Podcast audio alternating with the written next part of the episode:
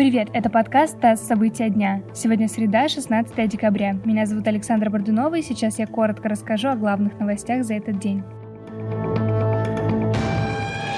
Уровень бедности в России по итогам этого года может вырасти на 2%, до 14,2%. Такой прогноз сделал Всемирный банк, там оценили динамику ВВП России. Эксперты при этом отметили, что меры, которые принимает российское правительство в пандемию коронавируса, обеспечивают снижение уровня бедности. По данным Росстата, в прошлом году в России было более 18 миллионов человек, чей доход меньше прожиточного минимума.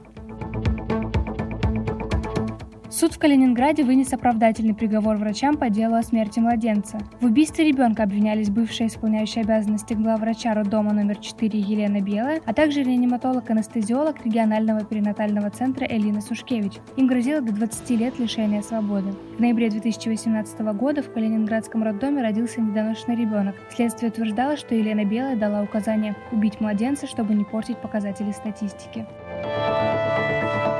Сергей Лавров назвал ущербным попытки Запада обвинить Москву в отравлении Алексея Навального. По словам главы МИДа, у западных партнеров появляется цитата «нежелание выполнять международно-правовые нормы, когда речь идет об установлении фактов».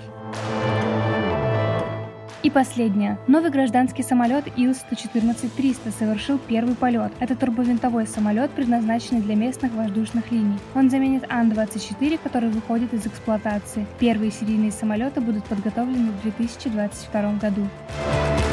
На этом все. С вами был ТАСС. Пока.